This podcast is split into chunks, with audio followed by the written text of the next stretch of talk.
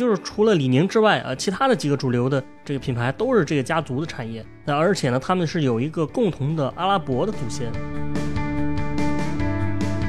为什么这个浙江人、福建人和广东人他们都喜欢做生意啊？包括咱们刚才说什么福建人喜欢偷渡啊，什么广州这么多黑人啊，什么温州人对吧？遍布世界各地啊，然后浙江出了很多企业家啊，包括什么为什么加勒比海盗里面还有中国人？我相信大家听完这个节目之后，你心中应该有一个答案。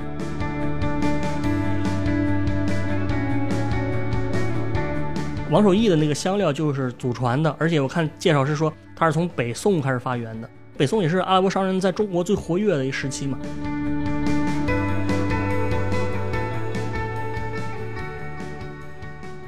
这个上午、中午以及晚上啊，以及凌晨的听众朋友们，大家好，欢迎收听我们今天的迷音电波节目啊！我是大家的新朋友范米阳啊，括弧也是大家的老朋友，对吧？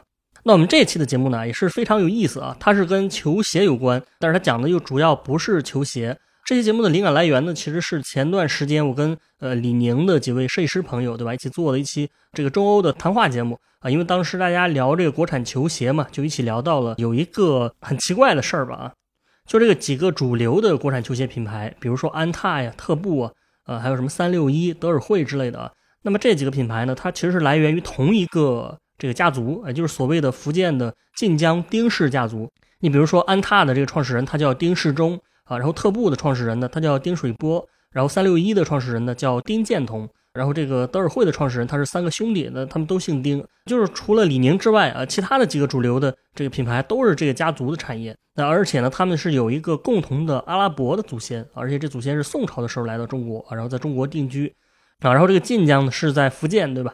从行政上来说，它好像是泉州下面的一个县级市啊，但是这个晋江跟泉州好像就不完全一样，反正就都是这一块的啊。所以这个事儿呢。其实是挺有意思的，就是你想咱们印象中的各种这个，比如运动品牌什么的，它好像很少有说是完全是从一个镇子里面出来的，对吧？你说这个什么耐克呀、阿迪啊、安德玛，你说还有那个 Lululemon，它如果都是从一个一个地方一村里面发展起来的，我觉得这个很难理解，对吧？但是国产球鞋确实是这样的啊，就这现象有些怪。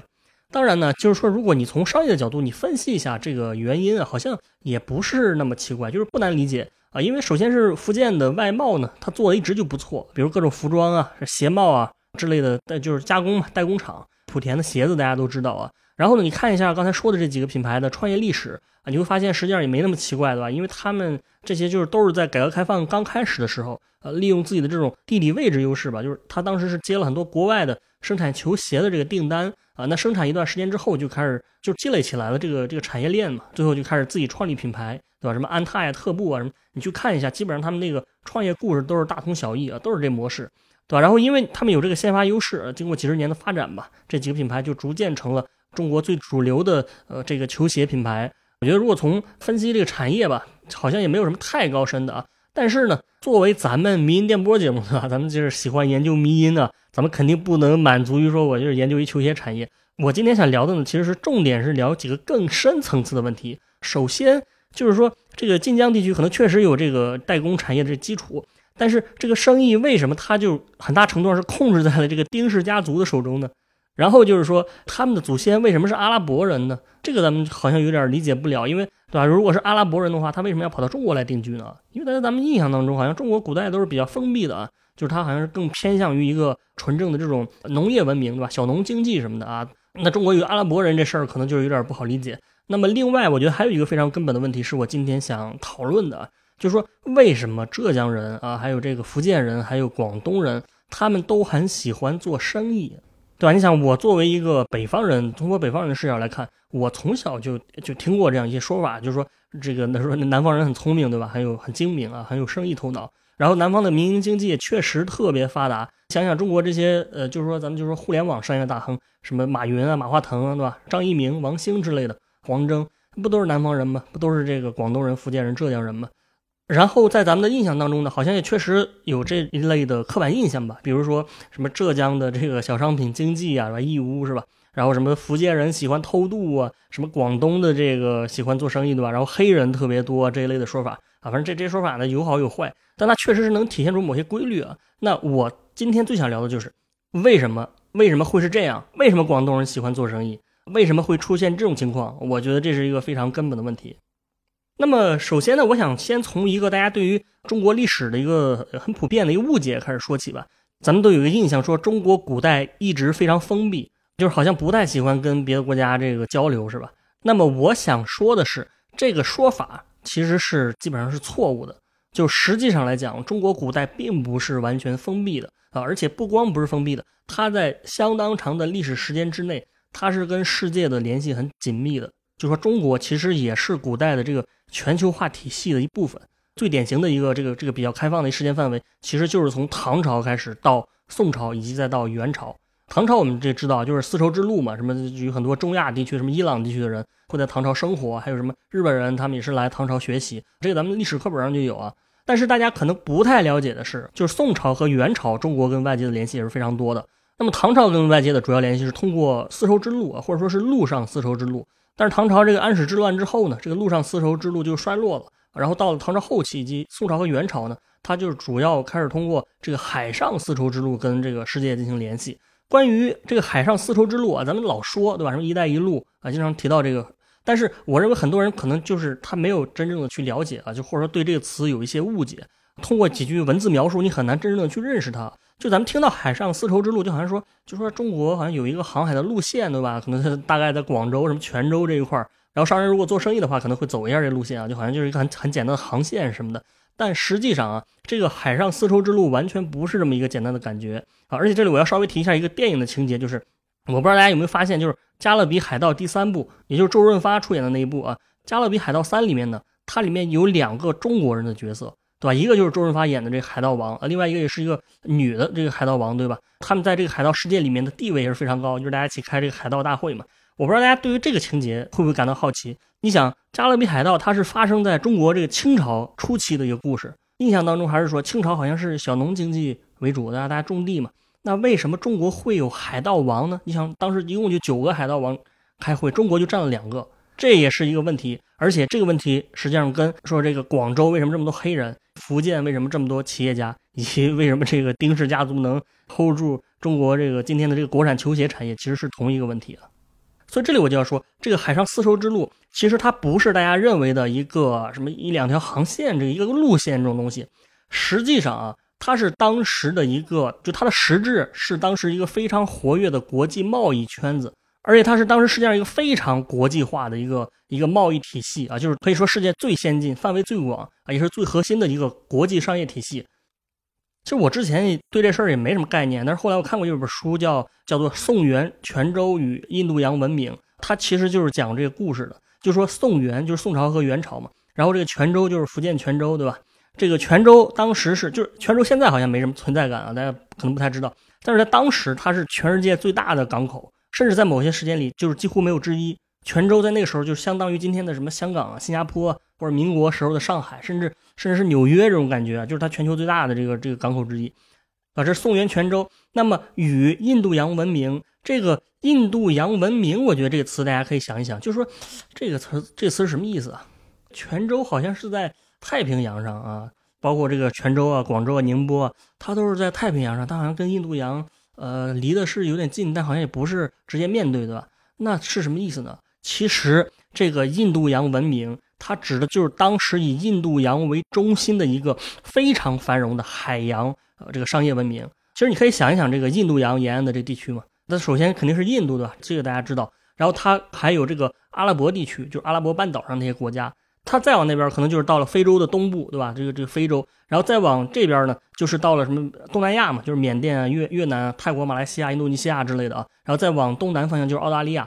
泉州和广州虽然是在面向太平洋，但是从地理位置上来说呢，它是跟这个印度洋或者说跟东南亚这个国家离得很近嘛，所以泉州当时也是这个印度洋商业圈子的一部分啊。它跟这个日本、韩国一样，因为这个日本、韩国也是被囊括进来这个这个印度洋这个贸易圈里面的，等于它相当于这个印度洋商贸文明里面的最靠东的一个位置，然后就是这是一个很大的地理范围。然后就说这个海上丝绸之路，它也并不是咱们想的那种，而是说。它包括了，或者它是属于整个这个印度洋环印度洋吧，环印度洋的这个贸易文明的这个一部分啊，就这是一个非常紧密、非常发达的贸易圈子。过会儿我会用数据详细聊一聊啊，这个发达程度它可能完全超乎你的想象，而且这个时间跨度也是很长的。你可以想一下，就是说，如果从唐朝建立到宋朝到再到元朝这个灭亡，这个时间加起来一共是七百五十年的时间。如果你要再算上前面什么隋朝啊、三国、两晋、南北朝之类的，因为这个时间段其实中国也是有这个海上跟外面联系的，那这个时间可能加起来快七一千年了，就是很长时间。然后在这个时期呢，中国的商人也是呃分布在世界各地的，而且不光是中国人会出海，中国的这个泉州、广州这地方也会有本身就是会有很多外国的商人在这居住，而且这个居住的数量就不是什么几十个、几百个，对吧？你拿唐朝末年来说，我看到当时有统计是说。说居住在广州城的各种，就是说外国人嘛，就包括什么伊斯兰教徒啊、基督教徒，还有这个犹太教的拜火教的这些人，他们加起来得有二十万人以上啊！你想这个二十万人，这数字是一个什么概念？可以拿现在这个什么香港、上海来讲，你说香港这么国际化，它好像外国人也就是有有个五六十万左右吧，对吧？然后你想广州当时就有二十万老外，这个国际化程度是非常非常高的啊！而且在广州、泉州，它都是有很多这种呃老外聚集的这些区域。泉州挖出过很多什么各种什么阿拉伯文啊、什么叙利亚文啊、拉丁文之类的啊墓碑啊、什么这种雕刻啊之类的，就特别特别多。客观上就是说明当时的国际化的一个程度啊。而且当时有一个细节，就是我觉得非常值得说，就是它能反映出当时这个海洋贸易的一个发达程度啊。就是你比如当时在印度的沿海的一些主要的港口城市，它都会停着很多中国的空船。其实它就是当时有点像这个国际航班的这种感觉啊，就是承担了一种商业客运和货运的这种功能。因为你搞海洋贸易的话，并不是所有的商人都能买得起自己的船啊，不是所有人都能自己造船。那么你像现在做生意的，他也不一定能买得起私人飞机啊。那这个时候你是租一条船，可能就是比较划算了。比如说当时一个中东地区的小商人，对吧？如果他想从印度去中国做生意，他可能会选择搭乘这船。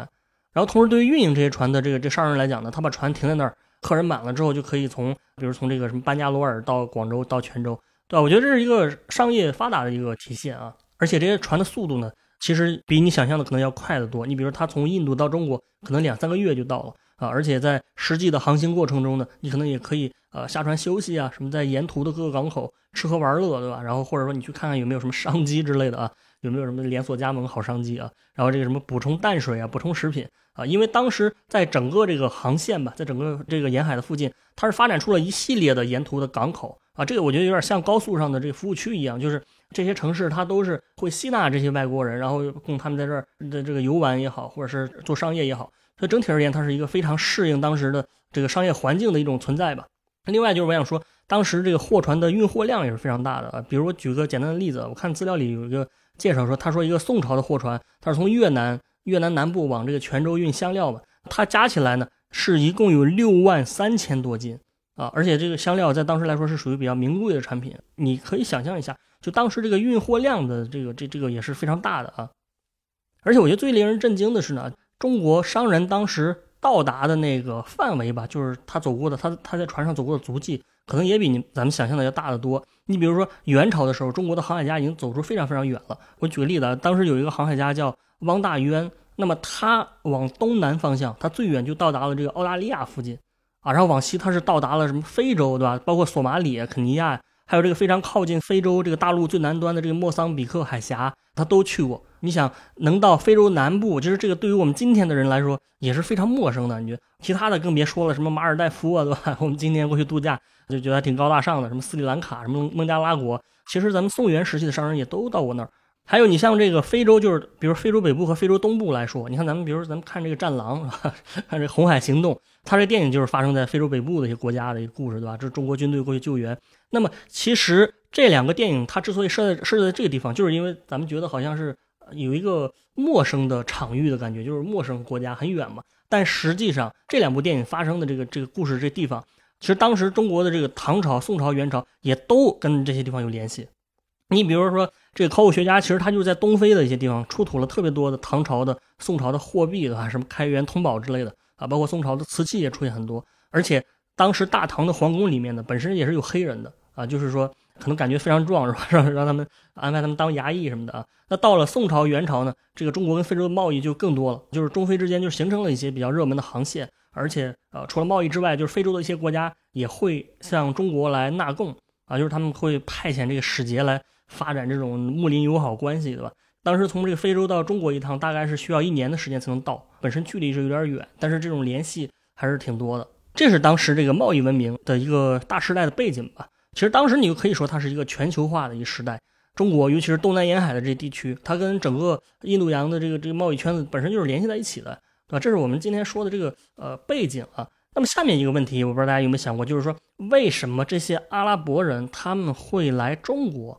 而且为什么会一直生活在中国呢？对吧？你来做生意的，你直接做完就回家就得了呗，对吧？你为什么留在中国？我觉得这个问题的答案可能跟大家想的也完全不一样。关于这一点呢，我想先从一个词开始说起啊，就是大家很熟悉的这个阿拉伯数字啊。这个咱们了解过一点历史的朋友应该都知道，就是这个阿拉伯数字呢，它其实不是阿拉伯人发明的，它其实是印度人发明的。但是因为阿拉伯人呢，他把它带到了欧洲，当然也带到了中国。所以大家都叫他们阿拉伯数字嘛？那其实你有没有想过一个问题，就是说为什么是阿拉伯人会把印度的东西带到全世界各地？这个是我想说的。咱们现在一说啊，什么阿拉伯，就感觉好像是有点战乱地区的感觉，对吧？什么伊拉克呀、叙利亚、黎巴嫩之类的，老是打仗，乱哄哄的，感觉他们这个经济发展水平好像也不是特别高。但实际上呢，在唐朝、宋朝的这个年代，阿拉伯人的形象完全不是今天这样的。就如果我们夸张一点说的话，当时的阿拉伯人其实是有点现在美国人的感觉，啊，或者说有点像大英帝国时代的这个日不落帝国时代的英国人，或者说有点像罗马帝国时代的这个罗马人一样啊。这个其实就是因为当时的一个帝国的存在，就是阿拉伯帝国啊。这个阿拉伯帝国当时呢，它存在的时间大概就是相当于从唐朝初年的，从李世民那时候到宋朝南宋末年这段时间，然后它是非常强大。咱不老说什么罗马帝国，它是横跨了这个亚非欧三个大洲嘛，把地中海变成了它内海。那实际上当时这个阿拉伯帝国，它也是横跨了亚非欧三个大洲啊。当然它时间是比罗马帝国要晚啊，但是它势力范围也特别大，而且它的国土面积达到了一千三百四十万平方公里啊。你想想这个数字，一千三百四十，你中国是一个大国对吧？就九十百六十九百六十万，那人家这个是一千三百四十对吧？你可以想象一下，就是它当时在往东已经快跟唐朝接壤了。啊，然后就囊括了整个阿拉伯半岛，包括非洲的北部，还有欧洲南部的一部分，然后往西就直接 跨到大西洋了，对吧？啊，如果你看一下地图，你会知道，就是这是一个非常大一个跨度。当然，这个阿拉伯帝国的具体形成过程很复杂，咱们这个今天咱们不多讲。他反正就是把这个当时波斯帝国给波斯帝国给灭了嘛，然后就成了中东一霸。而且咱们知道，这个伊斯兰教在这个呃当时的发展呢，跟阿拉伯帝国的这个建立其实是有点相互促进吧，相辅相成。这个咱们也不不不详聊啊。但是我就想说的是，在这个历史背景之下，这个阿拉伯商人这个群体，你想他国家很强壮，这个商人就成了环印度洋地区的。最活跃的一个一一个一个群体吧，而且他们会往全世界各地到处跑啊，就到处做生意，对吧？无论你是非洲，你是欧洲，你是印度，还是东南亚，还是什么中国、广州、泉州，都有很多阿拉伯商人，可就可以说是遍及了这个世界，对吧？因为当时美洲还没有发现，啊，这个欧亚大陆啊，这个旧大陆已经相当于这个全世界了。而且呢，这个阿拉伯帝国，因为它的国土可以说非常广泛嘛，它也是盛产各种奇珍异宝，就是名贵的东西啊，像这些东西是获得了全世界人民的喜爱，是吧？你比如它的什么象牙呀、犀牛角之类的。然后我特别想说的是，阿拉伯商人他们特别喜欢卖的有一个商品，就是在全世界都非常有名，就是他们的香料，比如说什么乳香啊，刚才说沉香啊，什么豆蔻啊，啊什么芦荟啊、丁香啊、檀香啊，什么这栀子花、茉莉花什么的，好像也是啊。就是他们的这些商品在全世界都非常有名。当然这些东西不一定是这个都是阿拉伯原产的，你比如它可能有一些是在印度的，其实有一些中国自己也有。但是，一般呢，就是在那个时期，大家都会把这些高级的香料就看成是阿拉伯人商人的这个特色商品啊。呃，如果你看过这个《沙丘》这电影的话，就是去年上映的《沙丘》，你会发现跟我说的这个有点有点这个相似，对吧？就是这个《沙丘》电影里面，它不是有个地方叫这个叫厄拉叫厄拉克斯是吧？厄拉克斯，厄拉克斯呢，它就是到处都是沙漠啊，到处都沙漠，环境挺贫瘠的。但是它有一种非常重要的资源是什么呢？呃，咱们看过电影的朋友肯定知道，就是香料，对吧？香料，然后就各个不同的势力啊，各个不同的国家，因为抢这个香料，大家是相互争斗，的吧？你杀我，我我杀你，你弄我，我弄你的。我觉得咱们中国观众可能看到这情节，可能会你会觉得有点陌生，对吧？就是人家别的这个科幻电影都是抢什么宇宙之源啊，什么能量宝石，什么这乱七八糟的啊。那你这个沙丘，你抢香料是什么鬼？是回家炒菜吗？啊，这这什么鬼？感觉很很莫名其妙，对吧？但实际上呢？这个设定包括这个这个这个地区，它其实就是以阿拉伯地区为原型的。它跟历史上的这个阿拉伯帝国生产香料这个情况也差不多，因为香料它是一个非常重要的资源，而且当时非常名贵的。就是它有一个原因，当然肯定就是用途非常广泛啊。你比如刚才说这个做菜的时候，你当佐料是吧？花椒、大料的，孜然、八角、茴香啊，什么胡椒、辣椒，乱七八糟的，这里面就有一些是从阿拉伯传过来的。你看胡椒，你听这名字，那么这是做饭。那么其他的可能还有这个包括香水啊、香薰之类的，这个就是很高级、高大上的东西了，跟现在的这种高级香水似的。那还有就是它可能还是做药材。包括当防腐剂什么的，而且很多香料本身就是一种很名贵的奢侈品，对吧？这个这 爱马仕，爱马仕可能比黄金还贵呢，有的。所以这就是为什么说香料在当时是一个很难得而且很名贵的资源啊。你可以把它理解为就是它是那个时代的一个这这个核心科技 哈，这个阿拉伯掌握核心科技，对吧？而且提到这香料呢，我觉得有个牌子大家肯定知道，就是王守义十三香嘛，啊，王守义十三香，这个我我觉得每个中国人应该都会了解吧。那么这个我们说王守义这个人，你你看他那个 logo 啊，王守义他戴了一个白色的帽子，其实他是一个，他是一位回族的企业家，而且你去搜一下，你会发现王守义的那个香料就是祖传的，而且我看介绍是说它是从北宋开始发源的，北宋也是阿拉伯商人在中国最活跃的一时期嘛，啊，所以你可以开一个脑洞，就是我觉得这个王守义十三香很可能就是从阿拉伯传过来的一些配方啊，然后在发展的过程中逐渐演变出了咱们一种调味品。这个大家如果感兴趣的话，你可以去研究研究啊。我我觉得是有可能是，而且我承认我是开脑洞，但是我没有去这考证啊。你可以去搜一下，我感觉是的。所以当时呢，最起码在广州和泉州啊、宁波这些地方是有特别多的阿拉伯商人存在的啊。刚才说了，也不是中，也不光中国，什么越南、菲律宾、马来西亚、印度的都有。这个很多阿拉伯人在那儿定居啊，在那儿成家立业。就是说，他这个定居呢，并不一定就是说人家不想回国了，他有的是可能，你比如有的可能跟政治原因有关，就是政治形势发生变化，他回不了国了。啊，或者说有的人就是住习惯了，或者有时候就是说一直在这做生意，但是他孩子、老婆都在这儿，他他最后就就就走不了了。反正因为各种原因吧，他们到了世界各地。你包括今天咱们这个晋江丁氏家族，他不就是这个宋朝的时候就定居在泉州了吗？后来到了元朝，这个逐渐啊，他们形成了回族嘛。然后这个阿拉伯人呢，我想说一个，就是咱们听着好像说，哎，这个是不是他们在中国其实是边缘，有点边缘人的感觉？因为你你是从国外来的，咱们中国是一个。呃，这个犯我强悍者，虽远必诛，对吧？这个好像你能融入这个中国社会吗？这里我觉得非常有意思的一个现象，就是说他们其实不是大家想象中那种边缘人口，而且他们在很大程度上是能够融入中国社会的啊，就是比如说担任各种官员之类的。而且这里我要特别说一句，就是这个阿拉伯裔的人，他们还左右了中国历史的发展，就是他们曾经影响了中国历史的走向，甚至影响到了朝代的变更。这里我举一个最有名的，也是我觉得是非常非常有意思的一个例子啊，就是你从这个例子当中，你能你能悟出特别多的道理。这个例子也是一个阿拉伯的家族，也是泉州的，也是泉州，但是他们的势力要是是是比这个晋江的这个丁氏家族要大的，他是以一人之力，对吧？而且是家族中某一个人的力量，直接影响了中国历史的走向。这个人他叫什么？他叫蒲寿庚啊，蒲寿庚。这个蒲就是蒲松龄的蒲嘛，然后寿是寿命的寿，庚是庚子年的那个庚。蒲寿庚他爸呢是第一代来中国做生意的阿拉伯人，他其实相当于第二代的阿拉伯裔，对吧？就是你可以说，你可以理解为他是一个 CBA，对吧？就是 China born Arab，对吧？就是中国出生的阿拉伯人。那么实际上呢，这个蒲寿庚他们家族的这个姓氏，他为什么姓蒲呢？其实他本来是应该是姓阿布，就是翻译成英语就是 A B U 嘛，阿布啊。但是他是音译成中文好像就是蒲了，对吧？就是蒲松龄的蒲嘛。这就是很多姓蒲的都是阿拉伯人的后代啊，包括这个我看有资料说蒲松龄好像也是阿拉伯裔的啊，就是可能是他是回族嘛。包括说这个什么《聊斋志异》啊，可能很多他就借鉴了有阿拉伯故事的这个元素啊。这个是这个蒲寿庚这个人，他是一个商业天才，他当时生活的那年代呢是南宋末年，他在这个时间段建立起了在泉州啊建立起了一个非常大的这个商业帝国。你想他们家最后发展到什么呢？就是光是仆人就有上千人。你想这是多么大的一一个产业了？你想比尔比尔盖茨他们家有上千个仆人嘛？呃，这好像没有对吧？马斯克有吗？也没有对吧？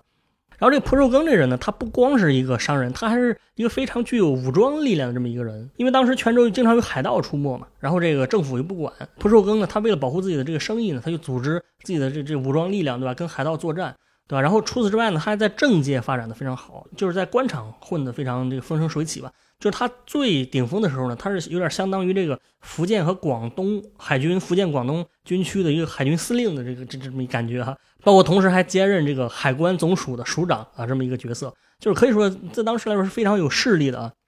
他怎么左右历史走向呢？当时这个宋元交替的时候，就是南宋嘛，南宋当时不是快被元朝灭亡了嘛？啊，南宋当时那皇帝叫宋端宗，这宋端宗他一直被蒙古人从杭州打到了这个这个南方，对吧？打到福建了。他当时很想投奔这个蒲寿庚去去泉州嘛，但是蒲寿庚这个人呢，他是一个比较精明的人，对吧？他担心如果帮助这个这个这个宋端宗的话，元朝军队可能会报复他，所以他就没有收留这个南宋皇帝。然后这南宋这个军队呢，一看他不配合，就开始觉得这人我操，这汉奸是吧？不爱国是吧？然后就是一怒之下呢，就把蒲寿庚的四百多艘商船，还有大量的这个金银财宝什么的，都给直接抢走了。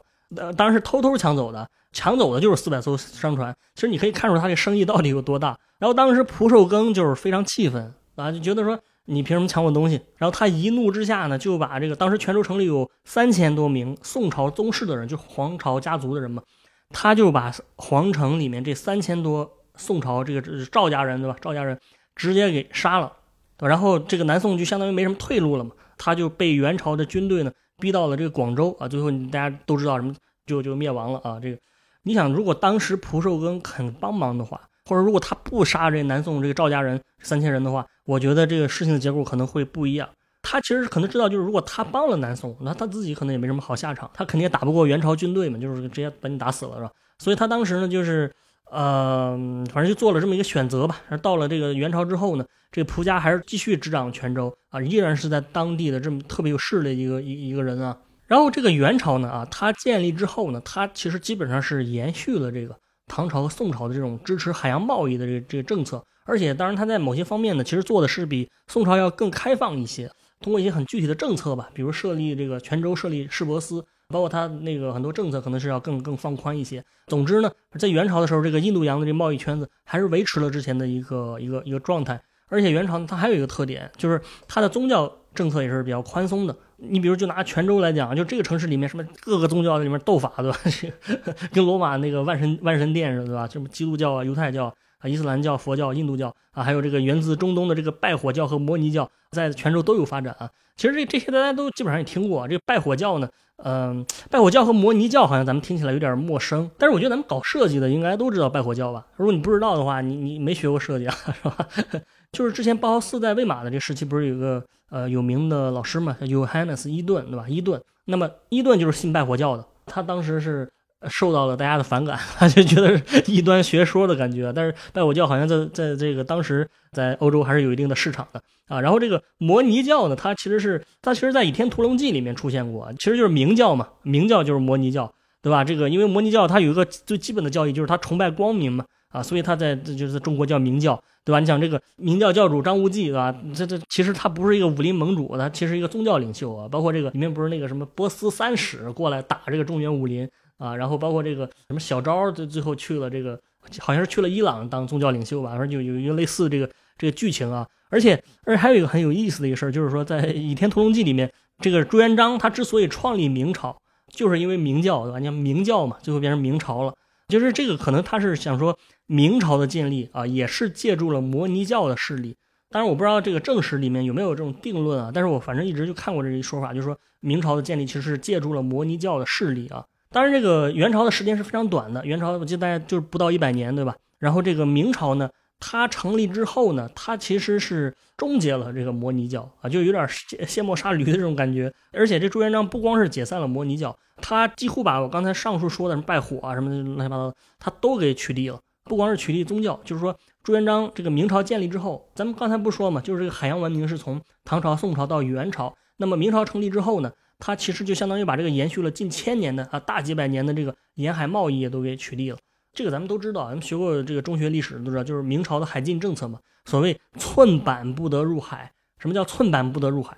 不光你的船不能下海，就是你就是一块木头板子，你都不能给我下海。这个就是太狠了，吧？这个就相当于直接把这个出海的可能性完全给给给消灭了，就是非常致命的啊，就是海禁政策嘛。反正从这儿之后呢。整个印度洋的贸易的这个中国部分，最起码就是湮灭了。当然，虽然后来它也有什么郑和下西洋之类的，但是我我个人感觉是这个郑和下西洋，它跟之前那些商业航海的意义是不太一样的。就是郑和他也是去了很多地方，七次下西洋嘛，但是我觉得他更像是一个政治性的任务，就是说郑和本人来讲呢，我们知道他是一个回族，他可能也是一个跟之前那阿拉伯人一样，就是他擅长航海，但是他这个时候在明朝的治下，这个航海的目的已经变了，所以说呃明朝啊到了明朝就是一个完全不同的时代了。就整个轰轰烈烈的这个航海时代，咱们不能叫大航海时代，对吧？可以叫印度洋航海时代，就是就是完全结束了，在中国部分就结束了。包括这个像是蒲寿庚 啊，这以前看那个什么《霸王别姬》里面不是有句台词是吧？就是无论谁来了，咱袁四爷都是爷，对吧？但是这个蒲寿庚呢，这家族在明朝呢也是呃，基本上就是完蛋了，就是完蛋了啊！就是他们的后代也是遭到了不同程度的一个。呃，迫害吧，就是有的给杀掉了，有的朱元璋把他们杀了啊，有的是发配充军了，包括朱元璋还把那个专门把这个蒲寿庚的尸体挖出来的，鞭尸三百，规定他们家世世代代不得为官啊，就是你不得考公务员。然后在这种情况下呢，整个泉州包括广州的这些呃老外啊，这些各个教的教徒，他们有的当然就可能就逃跑了啊，有的可能就是在这个劫难当中失去了自己生命。我们今天说的这个晋江丁氏家族，就是国产鞋的家族，他。当时也是为了自保吧，就是他说我别被这个朱元璋给注意到啊，你注意到你可能命就没了。所以这个明初的时候，这个丁氏家族他也是从泉州的这个这个城市里面吧，就相当于搬迁到了乡下，就是开始种地去了。所谓乡下，其实就是指的是现在这个晋江陈代这个地方。你看媒体上描述他们的时候，经常说晋江陈代丁氏家族，也就是说他们之前是做全球贸易的啊，但是这个海禁之后呢，他们就只能留在村里种地了。种地了，然后这家族之前也是一个阿拉伯的这个穆斯林宗教团体吧，有这种感觉。但是你想，现在在这个明朝这种高压政策之下吧，它就逐渐演变成了一种宗族的形式在发展啊。然后就是这么过了大概几百年。当然，这个家族，因为他们家族是有一个非常呃明确的这个就是族谱的族谱的记载，而且不光是有名字啊，就是他们每一代人啊是谁，是什么样的社会地位，做了什么事儿。就是他们都有记载，记载很详细，啊，这就是这个几百年来都有记录啊。反正就是他们家族这个也是出过很多呃名人吧，或者说出过官员，乱七八糟的都都有。但是经商肯定可能就不是不太会了，是吧？你想这个明朝和清朝不都差不多的吗？啊，然后一直到改革开放之后，这个丁氏家族才开始重新做生意。当然，他们现在肯定就是又崭露头角了，对吧？就是球鞋商业大亨嘛，这个就就不用说了。这个就是丁氏家族的一个故事哈。其实咱们没怎么讲丁氏家族，但是呢，我觉得他只是这个时代里面的一个一个一个主角。但是我觉得这个可能是这个时代是推动他们做很多选择的一个更重要一个因素吧。就是很多时候，呃，你不是你自己能控制的。所以说，这个丁氏的家族他为什么这么擅长做生意的呢？然后他是怎么来的呢？咱们这个通过这期节目啊，大家应该有有一个了解。那么最后呢，我是想说一下咱们开头提的那几个问题，就是说。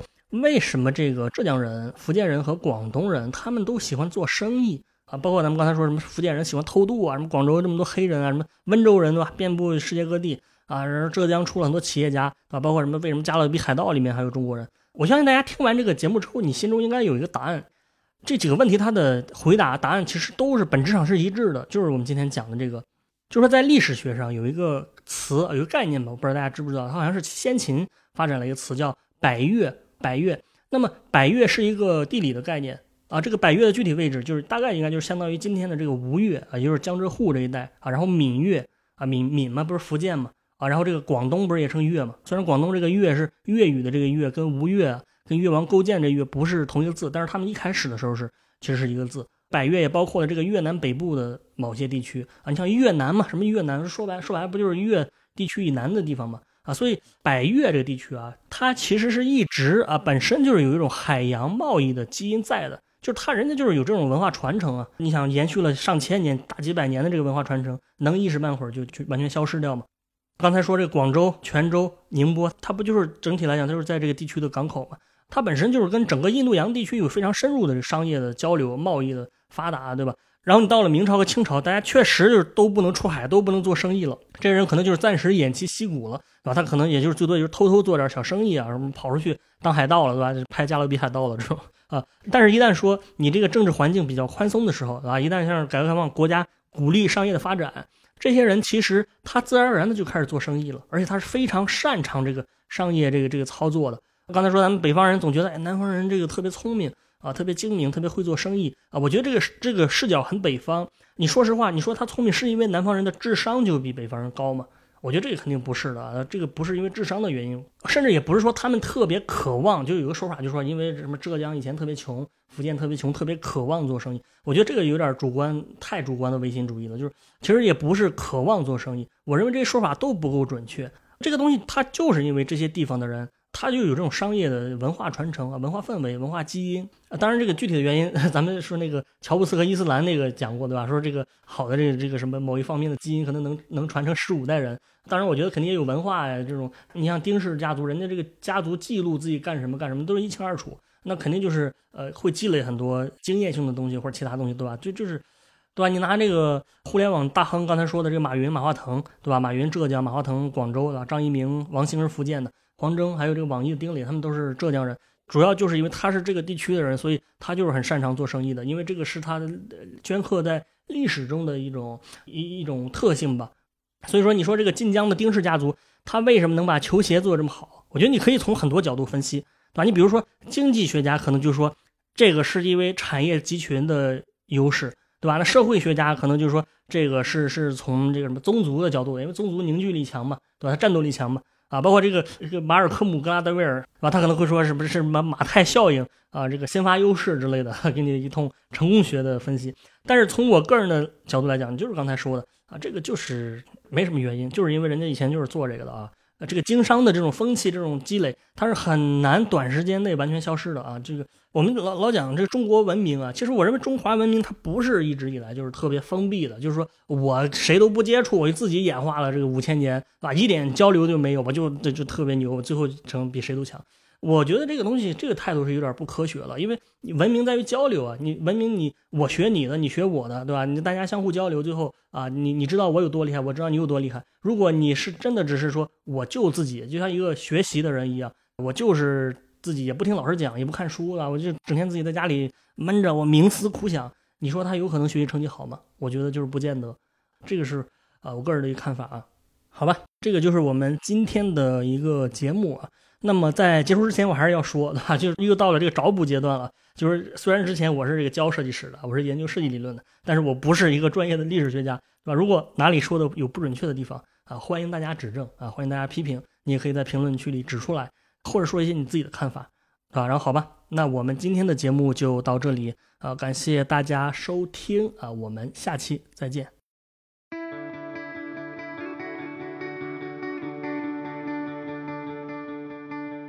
今天的迷音电波节目就到这里，感谢大家收听。我们的背景音乐是来自于青岛的乐队阁楼演奏班。那也欢迎各位朋友们在小宇宙、喜马拉雅、网易云音乐等不同的平台上关注我们的节目，关注迷音电波。再次感谢大家，我们下期见。